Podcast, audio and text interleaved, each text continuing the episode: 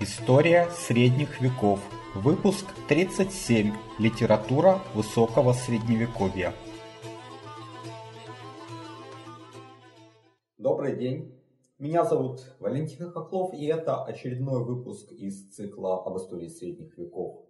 А, темой его является светская литература, художественная литература высокого средневековья. А, в Древней Греции и Риме такая литература не только существовала, но и была доминирующей. Вспомним Гомера, Вергилия, Овидия. И литературные традиции античности продолжались также в раннем Средневековье. Мы уже упоминали когда-то таких поэтов, как Авита Вьенского и Винанция Фортуната.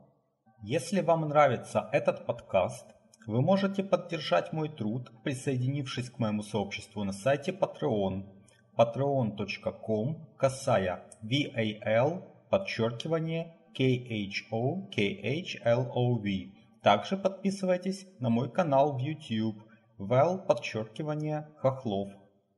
Однако светская литература в дальнейшем э, пришла в упадок, э, практически исчезла. Э, мы видим лишь тексты, относящиеся к церкви. Это теологические, э, но также и научные, э, агеографические. Высокое средневековье стало периодом возрождения художественной литературы, в первую очередь поэзии.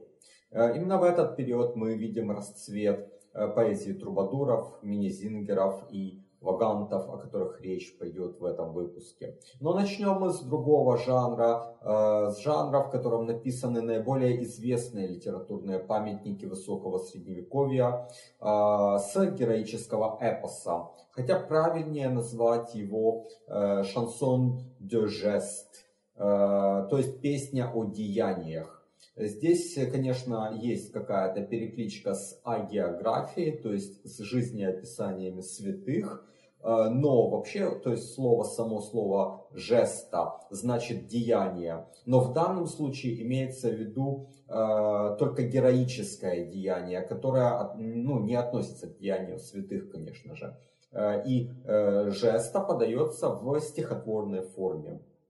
Наиболее известным таким памятником э, является песня «Орландия», которую мы разберем более детально. А, два менее известных произведения – это песня о Гийоме и э, Гармон и э, Изамбар. Это рубеж 11-12 веков.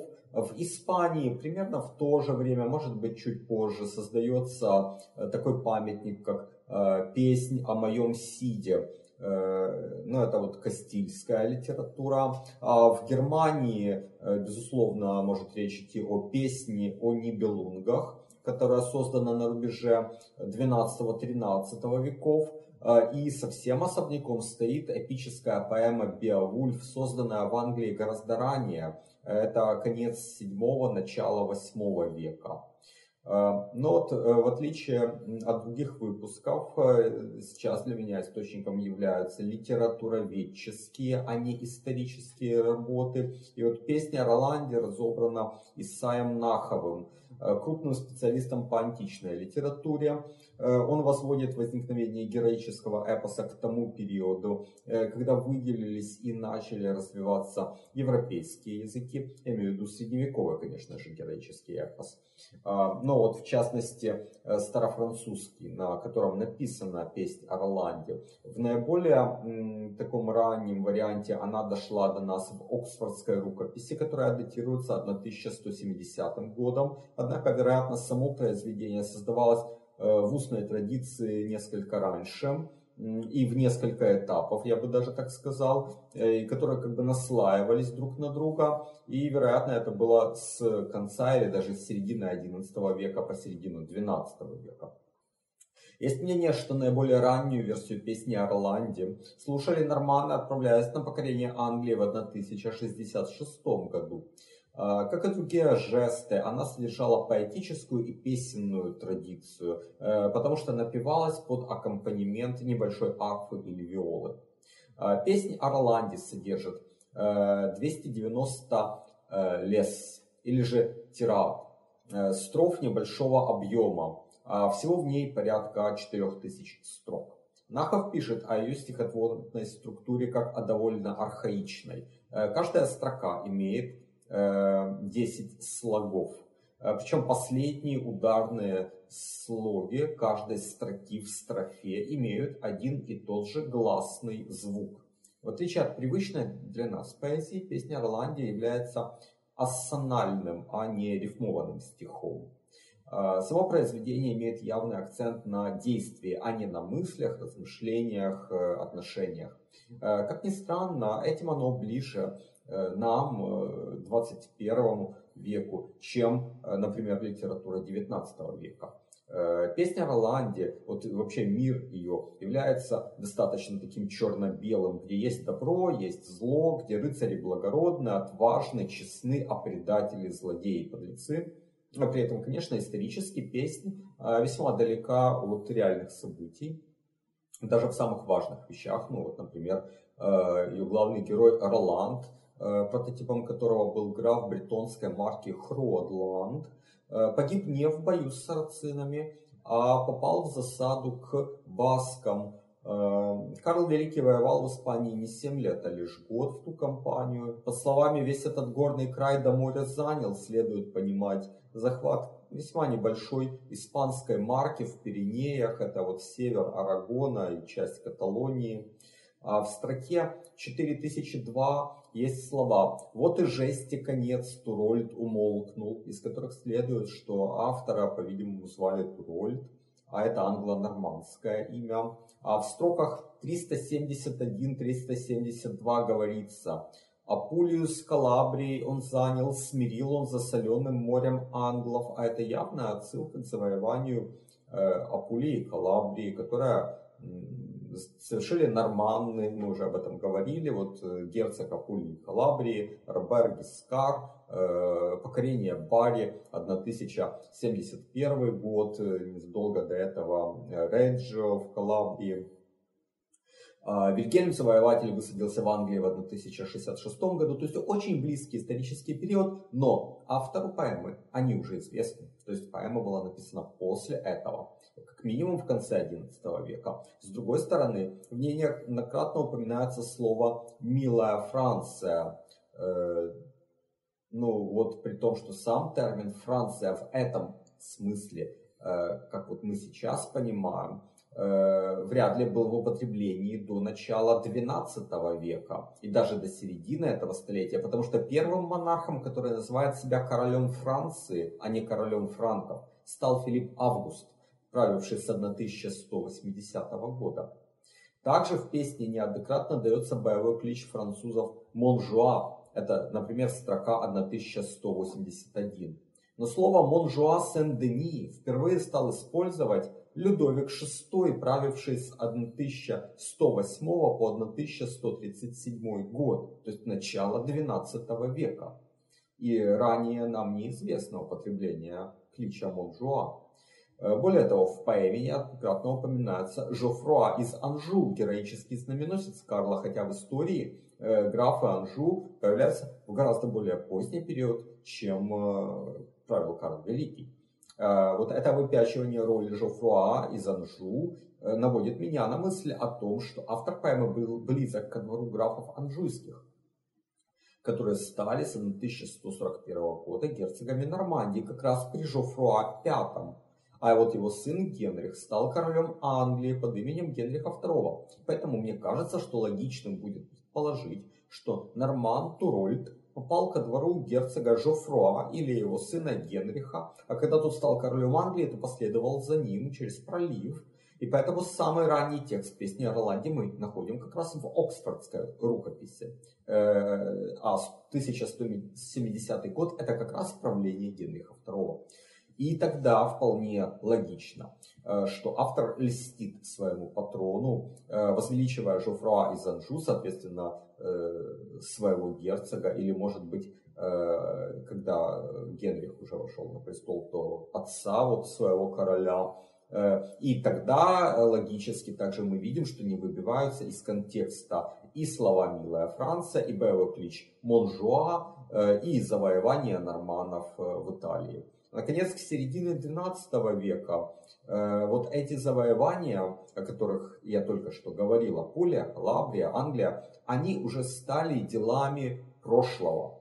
То есть, если бы об этом писал современник в конце XI века, то вряд ли он бы приписывал их Карлу Великому, потому что и современники, и вот окружающие его люди, они знали бы о том, что это не Карл Великий сделал, это сделал э, Роберт Гискар вот э, совсем недавно по тем историческим меркам. А уже в середине 12 века это было два поколения или три поколения тому назад, то есть это уже стало историей.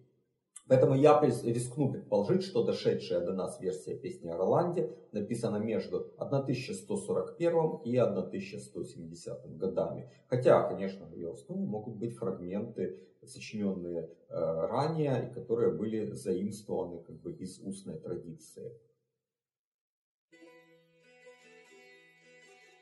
Вот уже около 20 лет я увлекаюсь историей средних веков, читаю книги и смотрю передачи, а недавно начал и сам создавать видео и подкасты на эту тему. Это мое хобби, и я создаю контент совершенно бесплатно. Но если у вас есть желание и возможность поддержать мой труд материально, то присоединяйтесь к моему сообществу на сайте Patreon. Оно называется по моему имени Вэл Хохлов. patreon.com касая VAL подчеркивание KHO KHLOV. Не забывайте подписываться и на мой канал в YouTube. Его можно найти также по моему имени Вэл Хохлов. А, вторым большим направлением а, художественной литературы высокого средневековья стала лирическая поэзия трубадуров, минизингеров и вагантов. А, здесь я опять опираюсь на литературоведческие источники, а именно на Бориса Пуришева, Михаила Гаспарова и Льва Гинзбурга. Пуришев сказал, именно в средние века поэзия стала королевой европейской словесности. Время прозы еще не пришло. Он справедливо утверждает, что рассвет лирической поэзии пришелся на 12-13 века, то есть на вершину высокого средневековья. Но вот я не согласен с его географической локализацией этого Провансом. Ведь Прованс это вы уже знаете, королевство Арелат, южная его часть, а движение трубадуров скорее началось в Аквитании и Гасконе. Э, и оттуда уже распространилась на Лангедок, то есть на графство Тулузское, и далее на Прованс. Правильнее говорить о локализации на юге нынешней Франции. Тогда как та же песня Ирландии это э, север Франции. Э, из прошлых выпусков цикла вы уже знаете о том, э, насколько сильно отличались эти два региона э, в XI-XII веках э, до Альбегойских войн до захвата капетингами большей части Аквитании и до получения контроля над Провансом короли Франции не имели практически никакого влияния на земли к югу от Луары. Э, более того, от третьей жены Роберта II, Констанции Арльской, до первой жены Людовика VII, Алиенора Аквитанской, мы наблюдаем схожую картину. Э, яркие, жизнелюбивые женщины юга Франции попадают в брачную, э, строгую такую атмосферу с севера и считаются там неподобающе фривольными. И это как нельзя лучше иллюстрирует различия литературных традиций героического эпоса «Песни Орланди» и лирической поэзии Трубадуров. Пуришев пишет о том, что рыцарь продолжает оставаться воином, но придворный этикет требует, чтобы он обладал светскими, изящными манерами, был приобщен к искусству и почитал прекрасных дам, то есть являл собою образец придворного вежества, именуемого куртуазией. Поэзия трубадуров – это куртуазная рыцарская поэзия.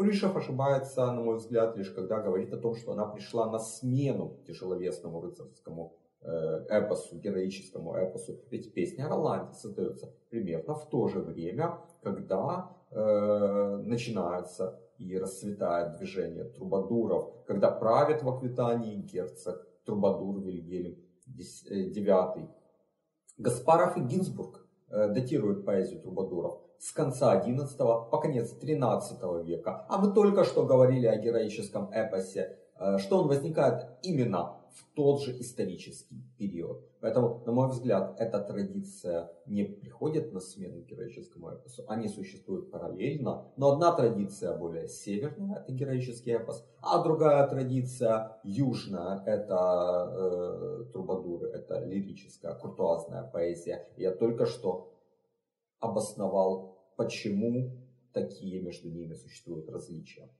А, значит, смотрите, в отличие от шансон de geste, от героического эпоса, стихотворения трубадуров не были сфокусированы на деяниях, на битвах, на подвигах. В их центре совершенно другое, и прежде всего это красота и любовь. Кулешев пишет, «Э, Характерной тенденцией куртуазной поэзии можно считать заметно возросший интерес к миру и человеку, который способен не только молиться и воевать, но и нежно любить, восхищаться красотой природы, а также искусственными изделиями человеческих рук. Хотя аскетическая доктрина продолжала громко заявлять о себе, многочисленные поэты воспевают земную чувственную любовь как великое благо. Поэт не так охотно прислушивается к звону мечей, как к биению пылкого человеческого сердца. На юге Франции вообще, и в поэзии Трубадуров в частности, возникает культ прекрасной дамы. Женщины в этом регионе э, исторически пользовались куда большей свободой. Э, к тому же законы солических франков, которые исключали наследование земли по женской линии, э, были на юге э, гораздо э, слабее, чем на севере. На юге сохранилось большее влияние римского права. Э, и поэтому для юга Франции воспевание женской красоты и культ совершенной куртуазной любви стал тем, э, чем для севера Франции был культ верности долгу, отваги и самопожертвования, который мы видим в песне о Роланде. Есть еще ряд тонкостей, на которые обращает внимание Кулишев. Во-первых, куртуазная любовь – это как бы противоположность любви грубой, плотской, земной. Она чуждается дерзости шумного озорного напора. Она выступает преимущественно как трепетное обожание. Ей сопутствует робость. Во-вторых, как правило, прекрасная дама – это замужняя женщина, зачастую жена феодала, сеньора. И от этого далее можно идти в две крайности, которые мы встречаем в этой поэзии. Это либо верное служение своей госпожи без надежды на взаимность, э, либо нарушение супружеской верности. Ну и, конечно, все, что находится между этими двумя полюсами. Э, именно из этого, кстати говоря, я думаю, многие северяне считали южан распущенными, в-третьих, это идеалистичность куртуазной поэзии. Совершенной любви достоин не тот, кто знатен и богат, а тот, у кого благородное сердце. Поэзия, кстати говоря, там была уделом не только э, рыцарей. Среди трубадуров мы встречаем выходцев из семей пекарей, скорняков, резчиков, нотариусов. Первым трубадуром, согласно Гаспарову и Гинзбургу, был герцог Аквитании Вильгельм IX. Э, которого вы, возможно, помните по э, выпуску об истории крестовых походов. Он участвовал в крестовом походе 1101 года и, счастливо избежав э, гибели в Малой Азии, он вернулся в Аквитанию и оставил нам шесть озорных стихотворений, четыре куртуазных канцоны, это песни, самый высокий жанр в поэзии трубадуров, и одну уникальную покаянную песню. Жофре Рюдель, сеньор Блайе, что в графстве Ангулем, а это тоже Аквитания, был заочно влюблен в графиню Триполи. Отправился во второй крестовый поход, где, судя по всему, и Наиболее значительным трубадуром классического периода был э, Бернард де Вентадорн. Э, это э, вторая половина XII века.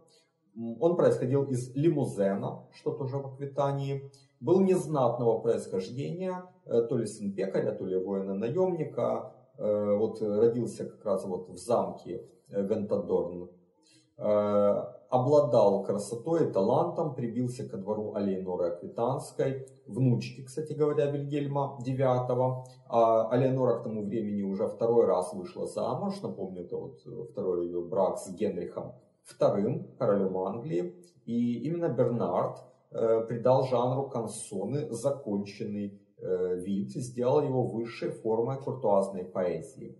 Из лимузена происходил также трубадур следующего поколения – Гераут де Борнель. Его называли магистром трубадуров.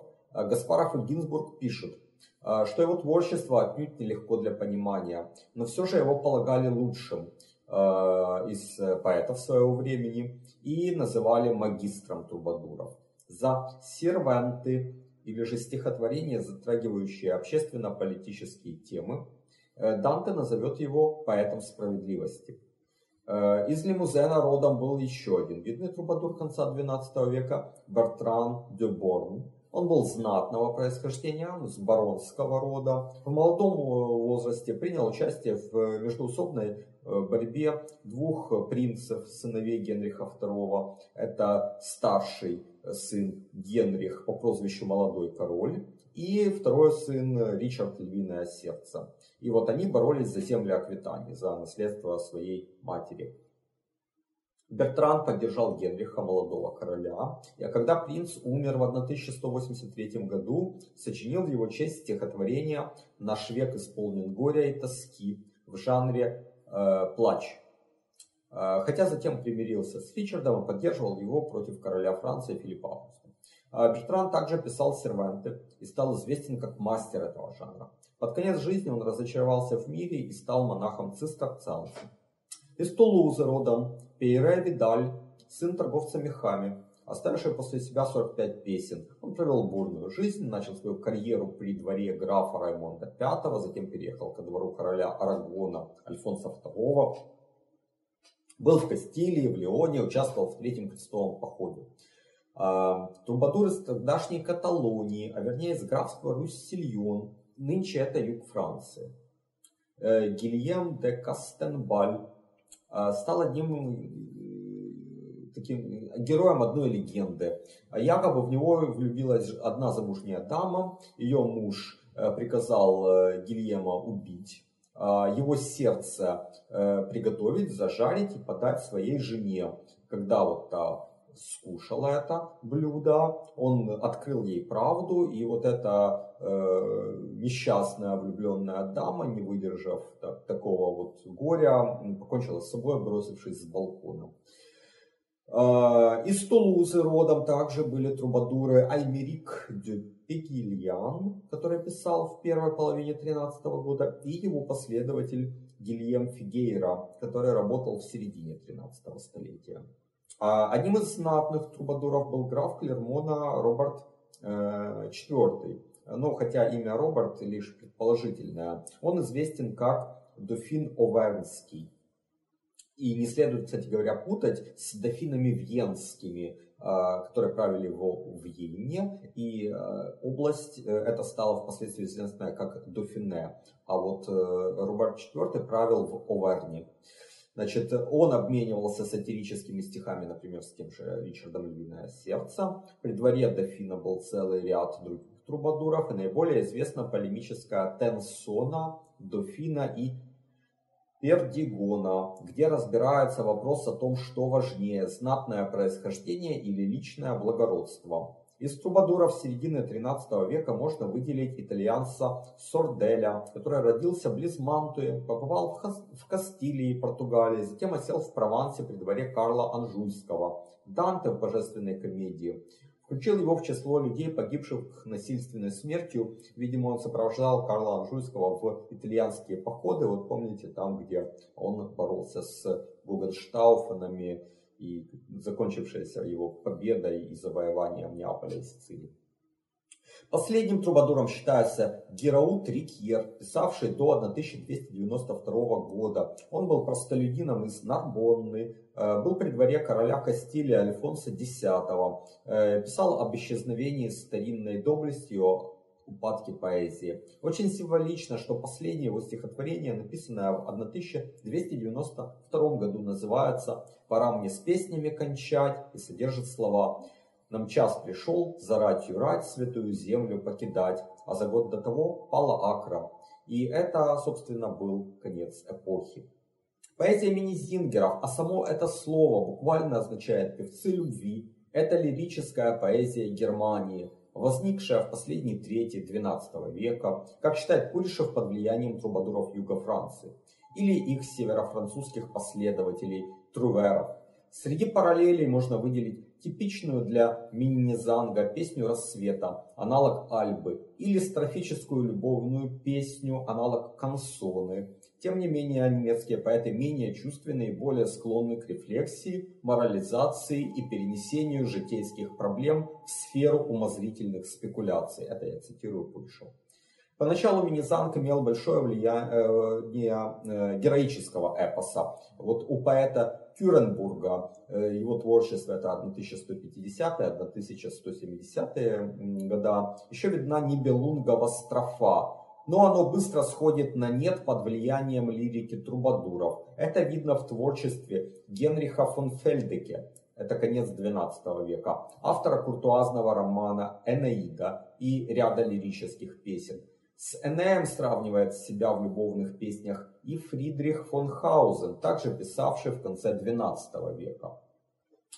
Э, виднейшим представителем э, мини-зингеров э, конца XII века является Райнмар фон Хагенау. Его поэзия весьма меланхолична, он пишет о жестокосердии прекрасной дамы, о своей безрадостной жизни, отсутствии надежды на взаимность но при этом не отрекается ни от любви, ни от жизни. Его коллега по цеху Генрих фон Морунген, напротив, питал склонность к ярким краскам, беспредельной радости и счастью при малейшей благосклонности со стороны прекрасной дамы, хотя это тоже певец неразделенной любви. Э, в тот же период творили Гартман фон Ауэ, Вольфрам фон Эшенбах и даже император Генрих VI. Вершиной поэзии мини-зингеров считается Вальтер фон дер Фогельвейде. Это начало 13 века. Он начинал как ученик Райнмара фон Хагенау, много путешествовал, был довольно беден. Ему не были столь свойственны идеалы высокой любви. Он прославлял наряду с ней и низкую э, любовь, далекую от чопорного аристократического этикета. При этом он, конечно, оставался поэтом куртуазным. Ему ненавистна пошлость, лицемерие, своекорыстие. Тем не менее, в конце жизни Вальтер фон дер Фогельвейде уже наблюдается кризис куртуазной поэзии. Сам Вальтер, тяжело его чувствуя, э, утратил былую жизнерадостность и писал «Увы, промчались годы, сгорели все дотла». Угас Минизанг не сразу. Э, в 13 веке еще творили Конрад Вюрцбургский, Марнер, и Тангейзер. Э, две песни приписываются королю Конраду Юному, и под этим именем, вероятнее всего, известен э, несчастный Конрадин, э, юноша, последний из Гогенштауфенов, казненный в 16 лет. Наконец, третье поэтическое течение высокого средневековья – это поэзия вагантов, от латинского «вагантес» – бродячие люди. По-английски их называют «голлиардс», галиарды. Куришев характеризует их как озорных шкалеров, неунывающих клириков, поклонников Бахуса и Венеры. Они писали по латыни, и те из вас, кто смотрел э, прошлый выпуск э, об университетах, должно быть, догадались, э, что ваканты близки к этим учебным заведениям. Они перебирались с места на место, учились, подрабатывали секретарями, писцами, знали древние языки, почитали Овидия и Горация. И, как точно заметил Куришев, радость и свобода – вот к чему стремлена душа вагантов. А в то время, когда вся жизнь средневекового человека была всецело подчинена сословной и корпоративной регламентации – Этому чопорному миру ваганты противопоставили свое вольное братство, в которое доступ был открыт всем добрым и веселым людям, всем, кто готов был поделиться с последним грошом с нуждающимися, кто лишен высокомерия и ханжества. В отличие от куртуазных поэтов, ваганты не отрывались от грешной земли, они гораздо конкретнее, откровеннее. Э, яркими представителями вагантов э, были Архипиид Кёльнский, сравнивавший себя с листом, гонимым по полю неутомимым ветром, и Гугон, известный как Примас Орлеанский. Э, представитель следующего поколения вагантов Вальтер Шатильонский. Это, ну скажем так, конец XII века. Один из самых образованных латинских поэтов того времени, написал обширную поэму «Александреида», посвященную деяниям Александра Македонского. Э, в то же время Вальтер и его последователи жестко обличали корыстолюбие, алчность и тщеславие, э, в особенности среди духовенства.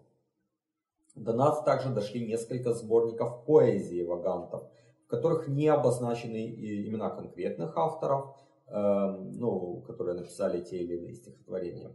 Но э, из таких сборников, э, во-первых, можно выделить э, Кармина Буран, Бурана или Бойронские песни. Это сборник, найденный в XIII веке в монастыре Бенедикт Бойроне, где, собственно, содержится стихотворение ор, ор, Орден Вагантов, а также Прощание со Швабией, откуда взяты знаменитые строки «Во французской стороне, на чужой планете, предстоит учиться мне в университете».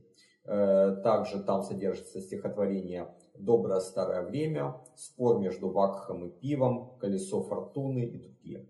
Во-вторых, это кембриджская, оксфордская и ватиканская рукописи, содержащие стихотворения, которые датируются, э, по крайней мере, с XI века. Э, в частности, в кембриджской рукописи есть стихотворение, относящееся к плутовской или же трикстеровской э, традиции. А, к слову, студенческий гимн Гаудеамус Идитур, что значит «будем веселиться», является застольной песней вагантов. Итак, в этом выпуске мы сделали обзор светской литературы высокого средневековья, а именно героического эпоса или же э, шансон э, де жест, э, куртуазная поэзия трубадуров и мизингеров, а также вольного братства вагантов. А в следующий раз будет давно обещанный рассказ о Геральдике. Так что оставайтесь на этом канале. Я благодарю вас за внимание и до свидания.